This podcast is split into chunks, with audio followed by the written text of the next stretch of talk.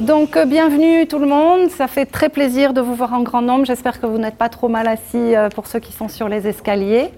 Euh, merci d'être ici, j'ai le, le grand honneur et le grand plaisir de vous présenter Henri Darmon, qui est donc professeur de mathématiques à McGill, qui est, je crois qu'on peut le dire, un tr- très grand mathématicien, et qui est aussi quelqu'un pour qui on a une affection particulière ici à Maisonneuve, car c'était le directeur de mémoire il y a de ça quelques années de mon collègue Nicolas Arsenault et de mon regretté collègue Steve Thibouteau, qui, comme vous le savez peut-être, euh, a, disparu dimanche dernier dans des circonstances assez tristes. Euh, il a été terrassé très très rapidement par euh, une terrible tumeur. Il aurait adoré être ici, vraiment, c'était son, vœu le plus cher. Et je ne suis pas très croyante, mais je, pense que d'une certaine façon, il trouve le moyen quand même d'être avec nous et de profiter de, l'exposé d'Henri, parce qu'il avait vraiment eu une admiration sans borne pour Henri, pour l'enseignement, pour les mathématiques, pour vous, ses élèves. Et donc, euh, c'est un, petit peu en son honneur que je veux euh, dédier cette conférence aujourd'hui. Merci de votre attention. Je laisse la parole à Henri. Merci beaucoup, Henri, d'avoir accepté l'invitation de Steve.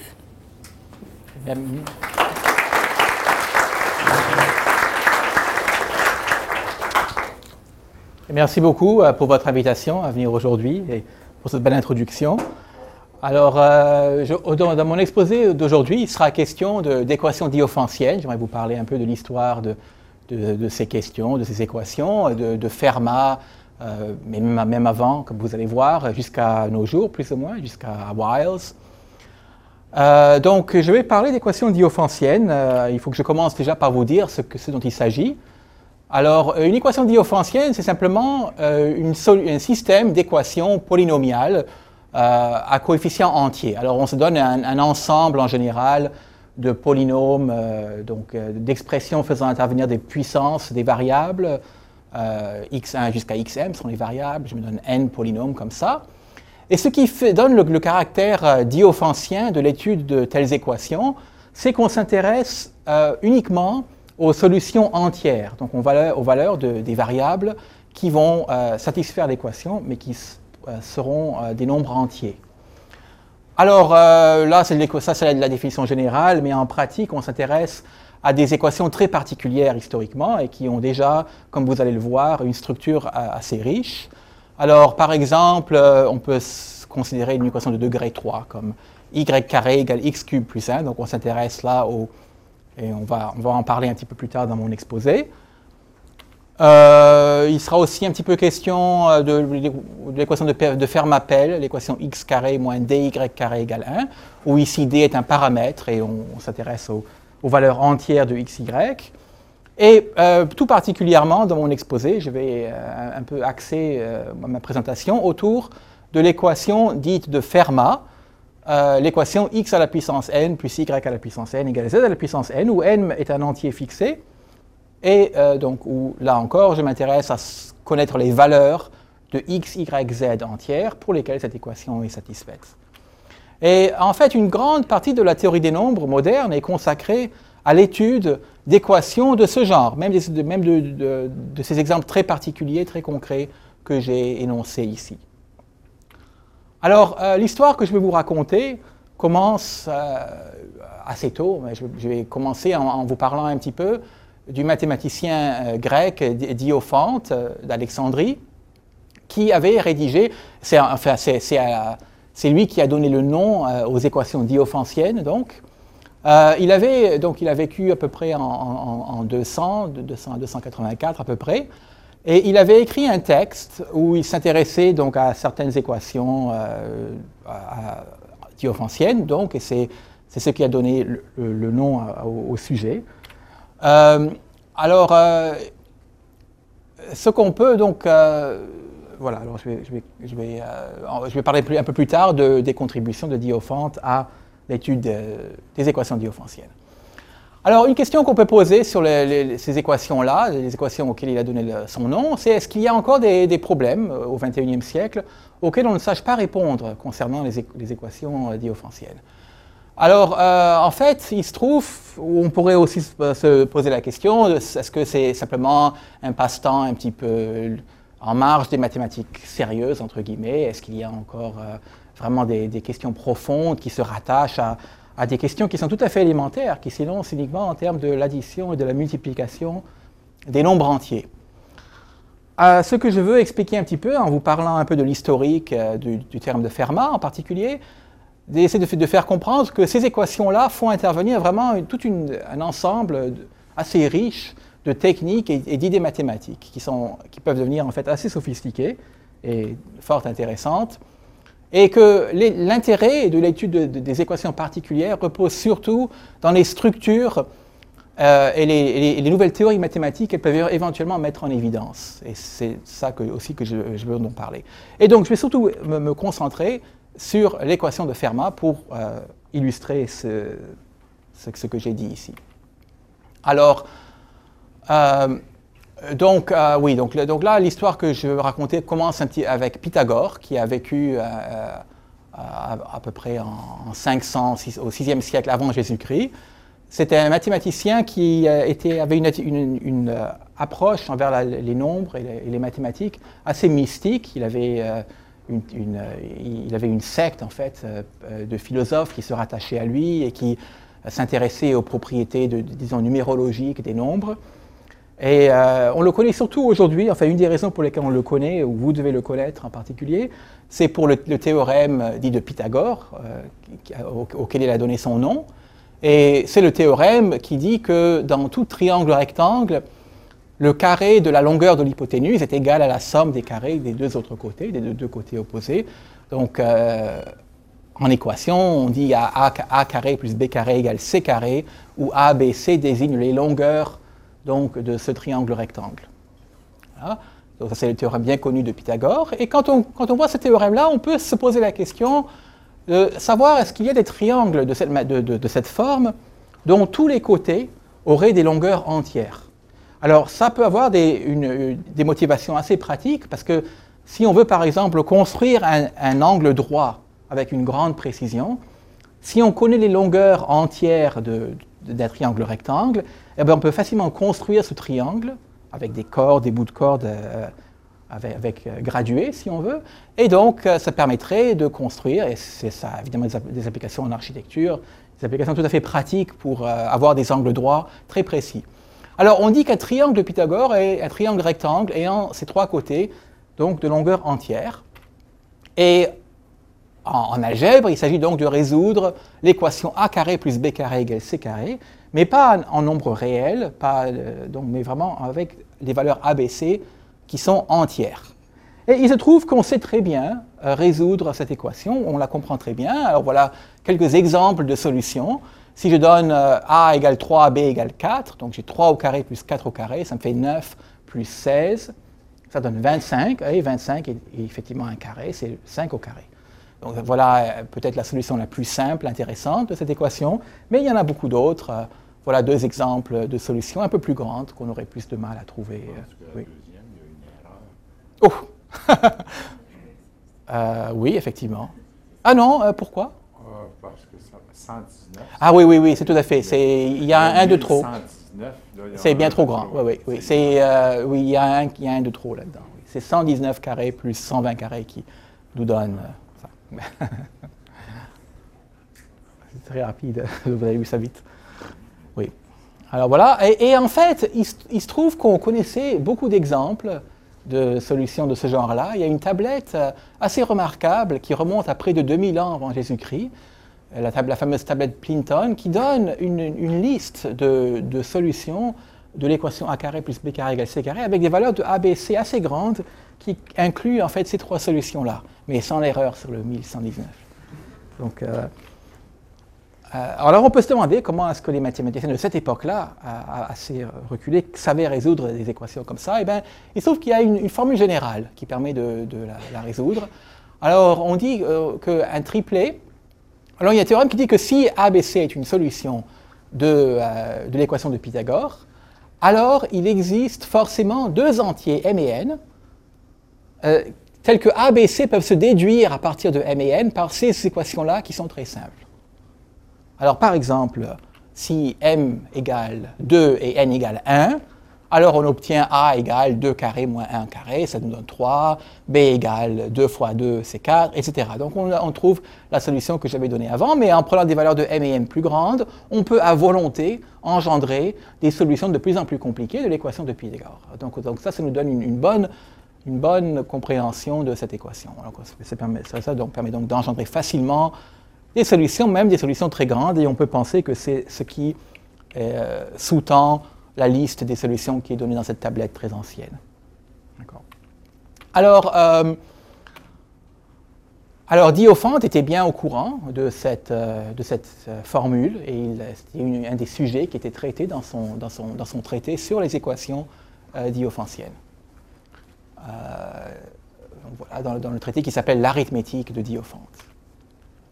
Et ce traité est, tombé sous, l'attention de, Pierre de Fermat, un mathématicien amateur qui a vécu donc au, XVIIe siècle, euh, de 1600 à 1665. C'était un, mathématicien amateur, mais de grand talent, et on peut considérer maintenant que c'est un peu le père de la théorie des nombres moderne. Et son point de départ de ses réflexions sur la, la théorie des nombres était ce manuscrit de Diophante qu'il avait consulté. Et quand il est tombé sur ce paragraphe, donnait la solution systématique euh, à l'équation x carré plus y carré égale z carré. Comme il était assez créatif, il s'est posé tout de suite la question est-ce qu'on peut généraliser l'équation, trouver d'autres équations un peu plus intéressantes, un peu plus difficiles? Et il avait eu l'idée de, considérer, de remplacer l'exposant 2 qui intervient dans l'équation par des exposants plus grands.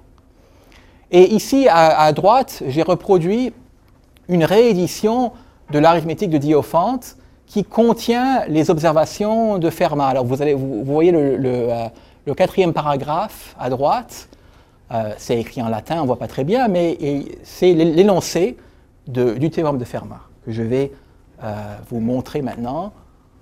donc voilà le, texte en latin, je vous donne la traduction en français. Fermat écrit dans la marge de, son traité de, de, sa copie du traité de Diophante, il est impossible d'exprimer un cube parfait, donc une puissance troisième, comme une somme de deux cubes, une puissance quatrième comme une somme de deux puissances quatrièmes, ou plus généralement, une puissance plus grande comme une somme de deux mêmes puissances. Et donc, c'était une, génération assez audacieuse de la, théorie de l'équation de, Pythagore. Donc, il suppose que dès que les, puissances sont plus grandes que deux, alors du coup, il sera impossible d'exprimer une grande, une grande puissance comme une somme de deux mêmes grandes puissances. Et il ajoute ensuite, j'ai trouvé une démonstration vraiment merveilleuse de cet énoncé, mais la marge de mon, manuscrit est malheureusement trop, étroite pour la contenir. Et euh, on, s'est acharné euh, pendant plus de 300 ans à redécouvrir la démonstration que Fermat affirmait euh, posséder sans succès. On n'a jamais été capable de, retrouver la démonstration. On se demande même s'il en avait une réellement. En tout cas, il, avait certainement affirmé. C'était un peu un défi qu'il a lancé aux générations qui ont suivi. Alors voilà le terme de Fermat exprimé euh, de façon symbolique. Donc il s'agit de, démontrer que pour tout exposant n plus grand que 3, l'équation an plus bn égale cn n'a pas de solution entière. Évidemment non triviale, donc on veut que les entiers ABC qui interviennent soient tous non nuls.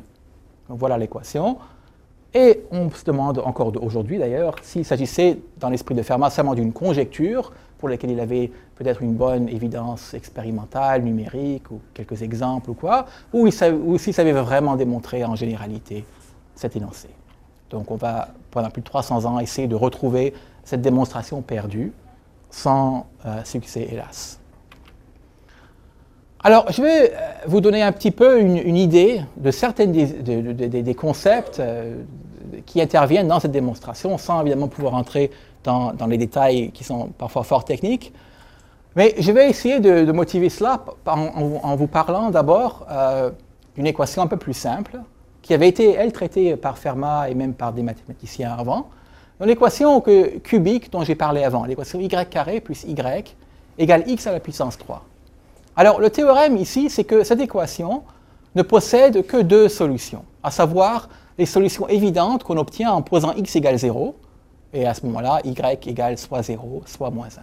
À part ces solutions évidentes, il n'y en a pas d'autres. je vais vous expliquer la, démonstration. Alors, la démonstration consiste d'abord à factoriser le terme de gauche, qui apparaît à gauche de l'équation. On exprime donc x cube comme y fois y plus 1, autrement dit, par un produit de deux nombres entiers consécutifs, y, y plus 1. Ensuite, on fait intervenir un principe qui s'avère être très puissant dans l'étude des équations différéentielles, que si j'ai deux entiers, a et b, qui sont premiers entre eux, donc qui n'ont pas de facteur en commun, pas de diviseur premier en commun, et que leur produit est un cube parfait, et leur produit est un cube, alors forcément, les deux entiers A et B individuellement sont aussi des cubes parfaits. Ce principe est une conséquence de la factorisation unique des entiers en produit de euh, puissance de nombre premier. Alors, euh, c'est tout simplement parce que euh, si je pose A donc on sait que l'entier A peut s'écrire comme un premier P1 à une certaine puissance, E1, un deuxième premier à la puissance E2, etc., jusqu'à un certain nombre de, nombres premiers, et que cette expression de A en produit de puissance de nombre premier est unique. Il n'y a pas d'autre, donc on peut penser à ces premiers un peu comme les atomes constituants du nombre entier A. De même, B peut s'écrire comme un nombre premier Q1 à une certaine puissance F1, Q2 à une puissance F2, etc., jusqu'à QS à une certaine puissance Fs. Voilà. Donc ça, c'est ce qui ressort du théorème sur les nombres premiers. Mais je sais que le, si, je, si je, suppose que le plus grand commun diviseur de A et B est égal à 1, ça veut dire que l'ensemble des premiers P1 jusqu'à PR qui interviennent dans la décomposition de A et forcément complètement disjoint n'a rien à voir avec l'ensemble des nombres premiers qui interviennent dans la factorisation de B. Donc, mais maintenant, si je considère le produit AB, eh bien, ce produit, c'est P1 à la puissance E1, PR à la puissance ER, Q1 à la puissance F1, jusqu'à QS à la puissance Fs. Voilà. Et voilà la décomposition du produit AB en produit de nombres premiers distincts, puisque les PI sont différents des QJ. Or, je sais que AB est égal à un cube. Ça veut dire que tous les exposants qui interviennent ici sont forcément divisibles par 3, sont forcément des multiples de 3. Donc, j'ai déduit de cela que 3 divise tous les exposants EI et aussi que 3 divise tous les exposants FI, et donc, par conséquent, que A et B sont des cubes, sont des cubes de, nombres entiers. Donc euh, ce raisonnement, qui est assez simple, enfin qui est une conséquence simple du terme de factorisation unique, s'avère être très puissant dans l'étude de cette équation, puisque on en déduit par l'équation y, y plus 1 égale x cube, puisque visiblement y et y plus 1 étant des nombres entiers consécutifs ne partagent pas de, facteurs communs, on en déduit que ces deux nombres-là sont inclus dans l'ensemble des cubes parfaits de nombres entiers. Mais cet ensemble-là que j'ai écrit là, il contient 0, 1, 8, 27, etc., c'est tous les cubes, eh bien, il est très, il devient très vite euh, très, très éparpillé. Enfin, la distance entre deux cubes successifs devient de plus en plus grande. Et on voit bien qu'il n'y a que deux nombres consécutifs dans cette suite, à savoir moins 1, 0 et 0, 1. Donc, euh, ce sont les seules valeurs possibles pour y, que y doit soit être moins 1, soit 0. Donc voilà le, théorème euh, euh, qui a été que donc voilà voilà cette, démonstration assez simple. Et cette démonstration a été généralisée par Euler, qui est un mathématicien qui a vécu au XVIIIe siècle et qui est un petit peu le successeur de Fermat, qui a fait des études aussi sur la, théorie des nombres et les équations différéentielles en particulier. Par exemple, c'est lui qui a démontré l'équation de Fermat en exposant 3. Il a aussi démontré le théorème suivant, qui est très joli et qui fait intervenir une, idée assez intéressante. Il s'est intéressé à l'équation y carré plus 2 égale x cube. Et son théorème, c'est que cette équation n'a que deux solutions, à savoir, alors là, elles sont un peu moins évidentes, les solutions. C'est si je pose x égale 3, alors 3 au cube est égal à 27, et 27 moins 2 est égal à 25, c'est un carré parfait. Donc si je pose x, y égale plus ou moins 5 et x égale 3, j'ai une solution de cette équation. Et ce qu'il démontre, c'est que ce sont les seules, les, seules solutions de l'équation en question. Alors, euh, il, démontre ce théorème en adaptant un peu les idées que j'ai utilisées ici pour, pour étudier y fois y-1 égale x cube. Mais, alors, la démonstration, on a envie un peu donc, de, considérer l'expression y plus 2 et de l'exprimer comme un produit de deux termes qui font intervenir éventuellement y. Le problème, c'est que y carré plus 2 est irréductible, ne peut pas se factoriser sur les entiers mais ce que fait Euler dans la, première étape de cette démonstration, c'est simplement de factoriser cette expression sur les nombres complexes. Donc de considérer, euh, en, prenant une racine carrée de moins 2, eh on peut factoriser le terme de gauche, c'est y plus racine de moins 2 fois y moins la racine carrée de moins 2. Alors, il considère cette équation non pas dans les nombres complexes, mais dans un ensemble de nombres plus petits qui a joué un peu des mêmes propriétés que les nombres entiers à savoir l'ensemble de toutes les expressions de la forme euh, a plus b racine carrée de moins 2, où a et b sont des entiers. Donc 0, 1, des entiers ordinaires. Donc, il va étudier l'équation maintenant dans cet ensemble de nombres-là. Alors, c'est une manipulation assez élémentaire de démontrer que ces deux, éléments, y plus racine de moins 2 et y moins racine de moins 2 sont premiers entre eux, n'ont pas de diviseur commun. En effet, si on prend la différence, on obtient 2 racines de moins 2. Donc tout premier qui diviserait les deux termes devrait forcément diviser 2 racines de moins 2. Et en, faisant un petit raisonnement, euh, on, démontre facilement que y est forcément impair, en considérant cette équation modulo 4. Alors, euh, ça veut dire que si on a un principe de factorisation unique dans l'ensemble des nombres que j'ai écrits ici, on pourrait en déduire que le nombre, entre guillemets, y plus racine de moins 2, et le cube, puisque euh, ces deux nombres-là, leur produit est un cube, et eh y plus racine de moins 2 devrait être de la forme a plus b racine de moins 2 à la puissance 3, où a et b sont des entiers à condition que euh, l'ensemble de nombres z de racine de moins 2 ait factorisation unique. Et euh, quand on développe cette expression algébriquement, on trouve cette expression-là. Et des manipulations élémentaires ensuite nous convainquent que la seule façon qu'on peut avoir ça, c'est si b est égal à 1, parce qu'il faut que b fois 3a carré moins 2b carré soit égal à 1. Donc b doit diviser 1, donc b doit être égal à 1. Et du coup, a ne peut qu'être égal à plus ou moins 1. Et on en déduit que y, qui est égal à a fois a carré moins 6b carré, est égal donc à plus ou moins 5. Donc par des manipulations ensuite très élémentaires, on déduit. Donc ce qui le moment le plus important de la démonstration, c'est quand on déduit que y plus racine de moins 2 doit être un cube parce que son produit par quelque chose d'autre est un cube et que ce quelque chose d'autre est premier avec y plus racine de moins 2. Voilà. Alors, euh, il manque quand même un élément dans la démonstration de l'air, c'est de démontrer, de, prouver que euh, l'ensemble des nombres z de racine de moins 2, donc l'ensemble de tous les nombres de la forme a plus b racine de moins 2, où a et b sont entiers, a cette propriété un peu magique de factorisation unique, que je peux exprimer tout nombre comme produit d'expressions irréductibles, de nombres premiers, entre guillemets. Et euh, il semblerait que dans cette démonstration, Euler n'ait jamais essayé de justifier cette assertion pour le cas de z de racine de moins 2. Je ne sais pas si c'est vrai, mais euh, il, est possible qu'il prenait comme évident le principe qu'un système de nombres, comme z, auquel je rajoute une racine carrée d'un entier, est toujours la même propriété familière de factorisation unique qu'on connaît pour les nombres entiers habituels.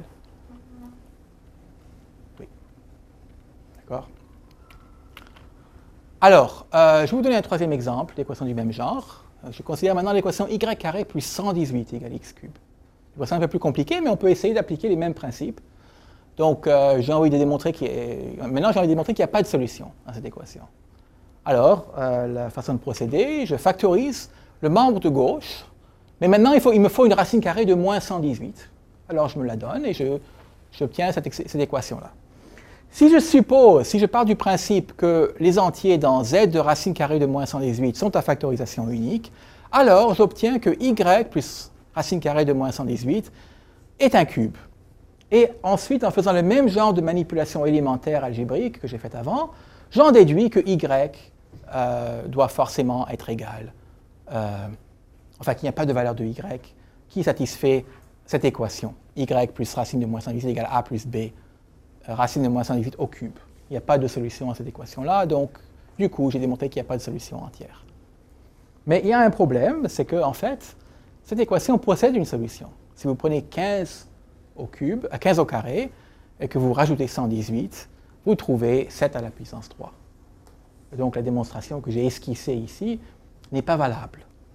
Et quel est le problème? Eh bien, le problème, c'est que quand j'ai supposé que j'avais la propriété de factorisation unique dans cet ensemble où j'ai rajouté la racine carrée de moins 118. Et donc, il faut. Euh, c'est une erreur en fait qui est très intéressante. Souvent en mathématiques, euh, on fait des progrès en, faisant des erreurs qui font découvrir des phénomènes qui étaient jusqu'alors insoupçonnés et qui peuvent s'avérer très riches. Et dans ce cas-là, c'est le, fait que la propriété de factorisation unique n'est pas toujours vérifiée pour des systèmes de nombres qui généralisent les entiers, mais qui sont un peu plus, un peu plus riches, comme par exemple le système de nombres où je rajoute aux entiers la racine carrée de moins 118. Et cette absence de factorisation unique est un phénomène qui est très étudié de nos jours et qui est assez riche, comme j'ai dit. Et il intervient souvent dans l'étude des équations différentielles comme une obstruction à, essayer de démontrer que certaines équations n'ont pas de solution. Voilà, il y, a souvent des... Euh, et donc c'est en, essayant de vouloir comprendre ce phénomène-là que les théoriciens des nombres ont été amenés à développer beaucoup des, sujets qu'on étudie encore aujourd'hui, comme la théorie algébrique des nombres, la, théorie des systèmes de nombres qu'on appelle algèbre commutative, etc. Alors, qu'est-ce que cela a à voir avec le terme de Fermat? Eh bien, quand on étudie l'équation de Fermat, x à la puissance n plus y à la puissance n égale z à la puissance n, on peut penser aussi, essayer de prendre ce polynôme donc, de degré n en x et y et l'exprimer comme un produit de, polynômes linéaires, d'expressions faisant intervenir que des puissances euh, de 1, de x et y. Et pour faire cela, eh ben, il faut euh, faire rajouter aux entiers une racine nième de l'unité un, nombre que j'appelle zeta n ici, dont la puissance nème est égale à 1. Et une fois qu'on a un tel nombre, eh bien, on peut factoriser le, terme xn plus y à la puissance n. Voilà.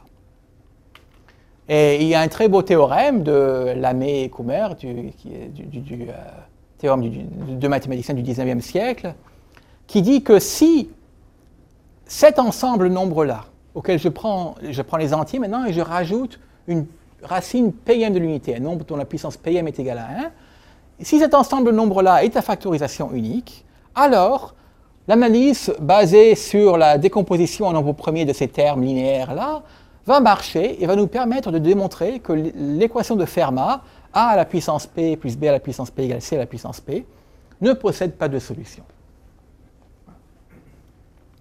Et ce théorème-là, en fait, a mené à la démonstration de pas mal de, nouveaux cas de l'équation de Fermat, mais malheureusement pas tous, puisqu'on a vu déjà qu'il y a des exemples de systèmes de nombres où il n'y a pas factorisation unique en, en produit de nombres premiers. Par exemple, l'ensemble des nombres z de racine de moins 118 que j'ai utilisé tout à l'heure. Donc ça ne mène pas à la démonstration complète, mais quand même à des, nouveaux cas. Et il y a une façon un peu algébrique de, comprendre la déviation qu'a un système de nombres d'être à factorisation unique qu'on appelle le nombre de classes. Et euh, ce nombre de classes, eh ben, il est 1 pour les entiers et pour euh, z de racine carrée de moins 2. Mais dès qu'on prend par exemple un, système plus compliqué, comme z de racine carrée de moins 118, alors le, nombre de classes est strictement plus grand que 1. Voilà. Ah, alors, euh, ce nombre de classes qui mesure un peu la, distance qu'a un système de nombres à être à factorisation unique, a mené à Coumer à démontrer un théorème, qui est vraiment un très beau théorème, euh, qui dit que même si le, système de nombres z de zeta p, donc une puissance pm de l'unité, n'est pas à factorisation unique, quand même, si le nombre de classes n'est pas divisible par p, par ce premier p, alors le théorème de Fermat est vrai pour l'exposant p. Et avec ce théorème-là, il a pu conclure que le dernier théorème de Fermat était vrai pour tout exposant n plus petit que 100 ce qui représentait à l'époque un progrès assez considérable sur cette équation. Et ce théorème de Coumer, c'était toute une foule de questions sur les systèmes de nombres, en particulier les systèmes faisant intervenir des racines de l'unité, qui ont été beaucoup étudiés tout au cours du XXe siècle. Et beaucoup de ces questions-là sont encore ouvertes de nos jours. Donc finalement, maintenant on, s'est intéressé à l'équation de Fermat un peu presque plus à cause de toutes ces structures très riches auxquelles elle a donné lieu qu'à cause de l'équation de départ. Alors, le théorème de Fermat a finalement été démontré assez récemment, donc il y a un peu plus de 15 ans, par Andrew Wiles, dont voici la photo, euh, euh, et par des méthodes qui sont assez différentes et qui font intervenir des structures encore plus riches, encore plus riches que les systèmes de nombres comme euh, où on rajoute des racines énièmes de l'unité ou des choses comme ça. voilà la, première page de l'article de Wiles qui a été publié aux, Annales des mathématiques. Et quand le théorème a été annoncé, donc déjà en 1993, ça, a soulevé un tollé. Euh, ça a été sur la première page du New York Times et de beaucoup de, journaux dans le monde. Et il y a même un timbre en, République tchèque qui est consacré à la démonstration du théorème de Fermat. Donc, euh, c'était. Euh, et le théorème est, expliqué, la démonstration, dans deux articles, dont le premier par Wiles lui-même, qui fait plus de 100 pages. il, y a, aussi une, voilà, et voilà donc euh, comme en plus grand la première page.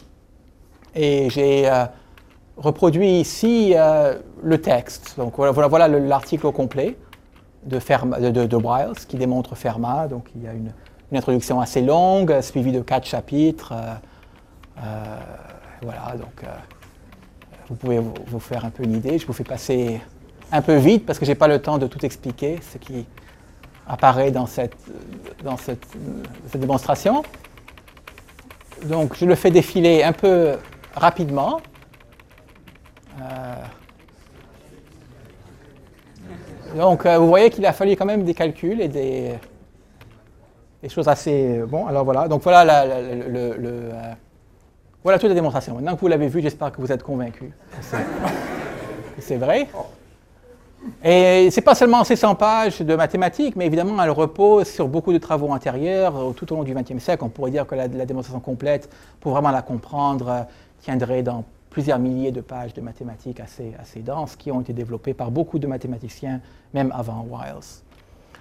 Et on pourrait se demander maintenant, eh après euh, Fermat, qu'est-ce qu'on fait Maintenant que la démonstration le terme de Fermat est démontré, est-ce qu'il y a une suite à mon histoire? Mais les mathématiciens aiment toujours donner des suites. Une fois qu'un problème est résolu, eh on essaie toujours de, le généraliser, de trouver d'autres questions qui ne sont pas encore euh, comprises et qu'on peut étudier. Alors, euh, après Wiles, on s'est intéressé à, donc, à trouver des variantes plus difficiles du terme de Fermat. Un exemple de telle variante, c'est ce qu'on a appelé avec euh, Andrew Granville la conjecture de Fermat généralisée. Donc, il s'agit maintenant de considérer l'équation A à la puissance P plus b à la puissance q égale c à la puissance r.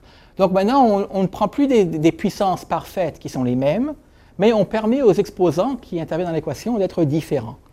Et je les, prends comme fixés, donc les exposants p, q, r sont fixés, et j'essaie de résoudre l'équation à donc, cette équation-là.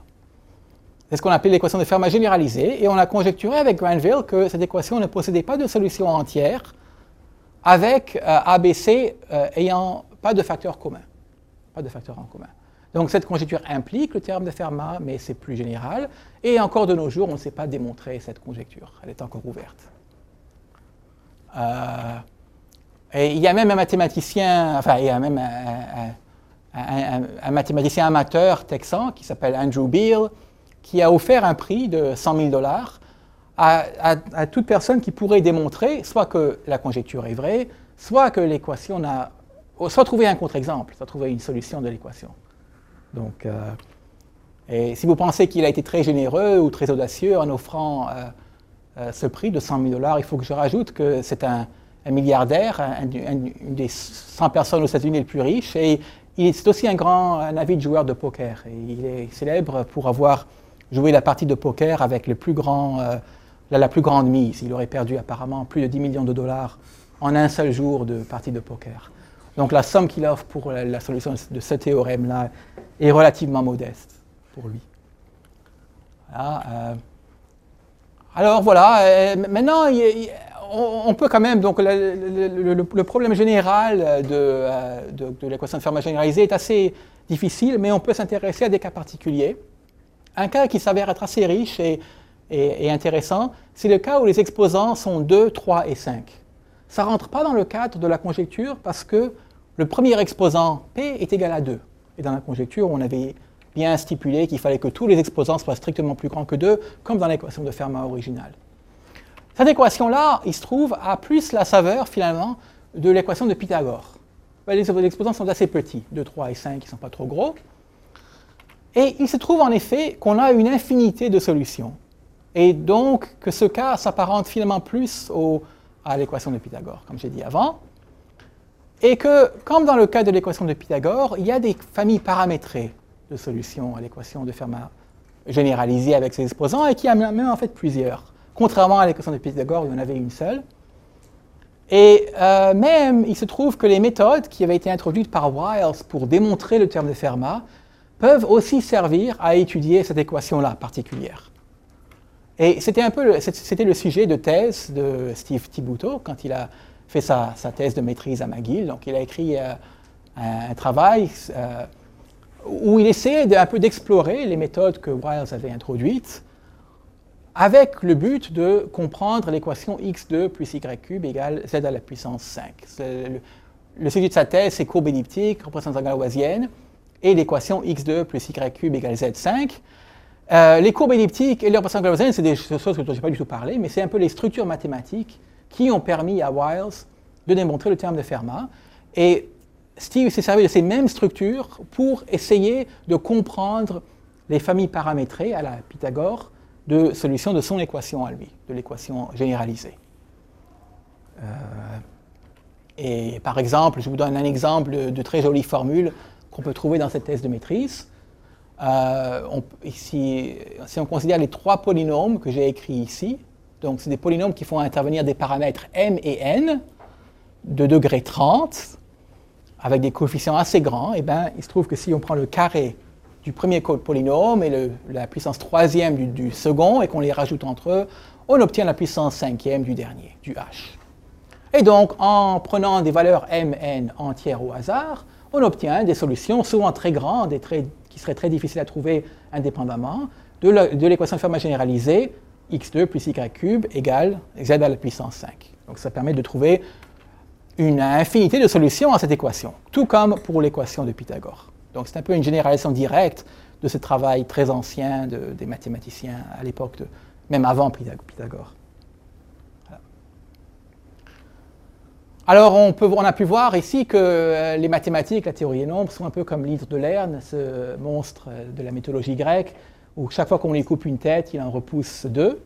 Chaque fois qu'on résout un problème en mathématiques, on essaye d'en trouver d'autres qui, euh, qui, sont suggérés par la solution qui précède et qui permettent de donner lieu à d'autres questions qu'on peut, peut étudier. Donc, c'est un peu là ce qu'on fait en mathématiques.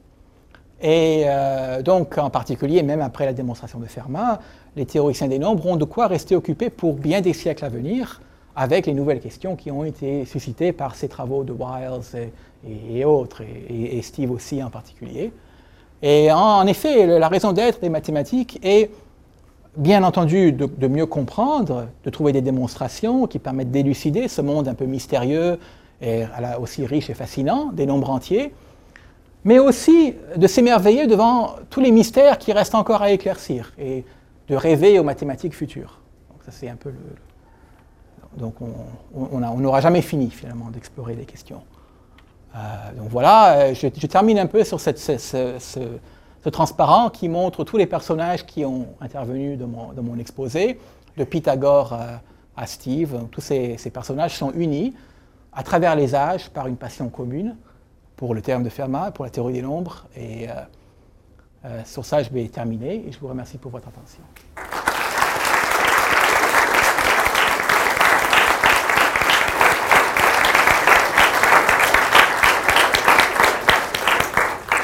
Merci beaucoup. Euh, si quelqu'un avait une question, merci de venir au micro pour euh, qu'on puisse entendre votre question. Je ne sais pas si quelqu'un a une question pour euh, Monsieur Darmon. Juste vous approcher un petit peu du micro sans vous casser la figure. oui, je crois que lui, c'est vrai. Euh, je crois que Hilbert s'était penché sur la question est-ce qu'on peut avoir un algorithme pour résoudre toutes les équations diophantiennes Il semblerait qu'on aurait prouvé qu'on ne peut pas trouver un tel algorithme. Qu'en est-il au juste Oui, tout à fait. Alors, euh, ça a été un théorème qui a été démontré plus tard par Matiasevich qu'il n'existe aucune euh, façon, euh, donc purement mécanique, aucun algorithme qu'on pourrait programmer sur un ordinateur, qui prendrait comme qui prendrait une équation donnée et qui répondrait en un nombre d'opérations finies que cette équation n'a pas de solution ou, qu'elle en a. Euh, pour les mathématiciens, c'est une bonne nouvelle ce théorème, parce qu'on on peut l'énoncer en disant qu'on ne peut pas remplacer un théoricien des nombres par un ordinateur. Donc euh, ça veut dire qu'on aura toujours. Mais oui, donc effectivement, ça, montre aussi que l'étude de toutes les équations diophantiennes est, incroyablement riche dans la mesure où il n'y aura jamais de processus purement mécanique pour résoudre toutes les équations qu'on pourrait imaginer. Donc certaines classes d'équations très particulières, comme l'équation de Fermat, on a pu, à force de, peine et de misère, sur 300 ans de travaux acharnés, on a pu finir par démontrer qu'il n'y avait pas de solution, mais il est toujours concevable, enfin pour beaucoup d'équations, qu'il n'y ait aucune démonstration même de, de la non-existence de solution de certaines équations. Donc ça c'est... Mais on peut toujours s'intéresser à des cas particuliers, évidemment, et essayer de dégager les théories qui permettrait de... Oui. Deuxième question, vous parliez de l'équation de Steve tout à l'heure. Euh, je me suis demandé comment sait-on que la paramétrisation qu'on a donnée ne donne pas toutes les solutions? Est-ce qu'on a trouvé empiriquement oui, mais ça, c'est traité. Ne sont pas dans le filet, je peux parler de Tout à fait, oui. Alors, euh, c'est traité, c'est expliqué dans, dans, la thèse. Il y a des. Euh, quand on, considère donc l'équation qu'il a, l'exemple de, famille paramétrée que, j'ai donné ici, eh bien, on, peut démontrer que pour n'importe quelle valeur de m et n, les solutions qu'on obtient vont satisfaire certaines divisibilités. Modulo certains nombres, il y aura des, euh, euh, ils seront divisibles euh, ou seront. donc, en, en, fait, on peut construire différentes familles paramétrées qui capturent différentes solutions. Il se trouve que je crois qu'il y en a euh, entre 15 et 20. Il y en a un nombre fini, mais assez gros, de familles paramétrées. Donc euh, on, peut quand même classifier toutes les solutions en disant qu'il existe un ensemble, je crois à peu près de 15, triplés de polynômes comme cela, et que toute solution peut s'obtenir en évaluant un de ces triplés. Voilà. Mais euh, on arrive facilement à démontrer qu'un seul, un seul système de polynômes n'est pas suffisant pour capturer toutes les solutions. Dans vos recherches sur des équations euh, diophantiennes, est-ce que vous utilisez beaucoup l'ordinateur pour vous aider? Puis si c'est le cas, comment vous fonctionnez? Comment, comment oui. vous ça? Alors, euh, généralement, je dirais que la théorie des nombres, bien que c'est perçu comme étant une des branches les plus théoriques, les plus pures euh, des mathématiques, c'est aussi une, une science qui a une composante expérimentale assez importante, presque autant que la physique il y a tout un, aspect expérimental parce qu'on peut, avec l'ordinateur, essayer d'explorer les, phénomènes auxquels on s'intéresse. Donc, on se sert de l'ordinateur pour deux choses. D'une part, pour faire des expériences qui permettent ensuite de formuler des conjectures et donc euh, de, voir un peu ce qui se passe euh, en traitant d'exemples qu'on ne pourrait pas faire à la main. Donc, l'ordinateur est une extension du pouvoir de calcul. Déjà, classiquement, des théoriciens des nombres comme Gauss faisaient beaucoup de calculs à la main. Mais avec l'ordinateur, on peut maintenant aller encore plus loin. Et euh, l'autre euh, utilisation des ordinateurs, c'est d'essayer de, même d'obtenir des démonstrations euh, ou de, calculer des invariants, comme par exemple dans la thèse de Steve, il avait trouvé certains de ces polynômes que j'ai écrits là en faisant des recherches sur l'ordinateur, parce que les nombres étaient un petit peu trop gros pour traiter à la main. donc on se sert aussi pour pour vraiment pour exhiber les structures. En, pratique, on utilise des logiciels qui permettent de calculer des très gros nombres. Euh, il y a beaucoup de logiciels euh, qui sont dédiés à ça, comme Paris ou euh, Maple, Magma, etc. Mais oui, je dirais que l'ordinateur est devenu maintenant un outil, indispensable pour la théorie des nombres.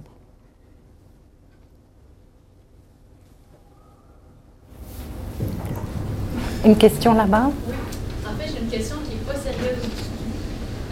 il y a une rumeur qui court qui dit qu'avant la démonstration euh, officielle d'Andrew Wise, vous auriez fait circuler une rumeur un 1er avril, comme de quoi il y avait un contre-exemple au dernier théorème de Fermat. Donc, est-ce que cette rumeur est vraie ou fausse? Oui, c'est effectivement vrai. Ce n'était pas entièrement euh, volontaire dans la mesure où c'était en 93. C'était encore l'époque où on n'était pas conscient de la puissance de l'Internet. Et j'avais envoyé cet email à quelques amis euh, le 1er avril. Mais il avait été ensuite, les gens l'avaient fait suivre. Et le 2 avril, les gens n'avaient pas pensé de non plus au, premier, euh, au poisson d'avril et ça avait comme ça, s'était propagé euh, beaucoup plus que je, ne le pensais. Il faut faire attention en envoyant des courriers. Enfin, une autre question, celle-là encore moins sérieuse. Est-ce qu'il y a des utilités pratico-pratiques de ces travaux, ces équations géophranciennes? Euh, oui, alors, la théorie des nombres en général est une des branches des mathématiques qui a le plus d'applications pratiques. Maintenant, à, des questions qui sont très centrales comme la sécurité, euh, la cryptographie, euh, tous les algorithmes qui garantissent la sécurité des transactions par Internet, reposent sur exactement les mêmes structures qu'a utilisé Wallace pour démontrer l'équation de Fermat, à savoir les courbes elliptiques, euh, les systèmes de nombres, etc. Donc, le, plus grand employeur de théoriciens des nombres euh, au Canada n'est pas une université, mais le, GSC, qui est l'agence qui s'occupe de, la cryptographie et de la sécurité des, communications électroniques au Canada. Et c'est le même dans beaucoup d'autres pays. Donc, euh, mais je dirais que l'étude des équations diophantiennes proprement dites n'a pas nécessairement des retombées pratiques directes, mais c'est plutôt les structures qu'on est amené à explorer pour résoudre les équations diophantiennes et qu'on développe, souvent pour des raisons purement théoriques et euh, esthétiques, si on veut, qui s'avèrent avoir des applications pratiques très importantes euh, de nos jours.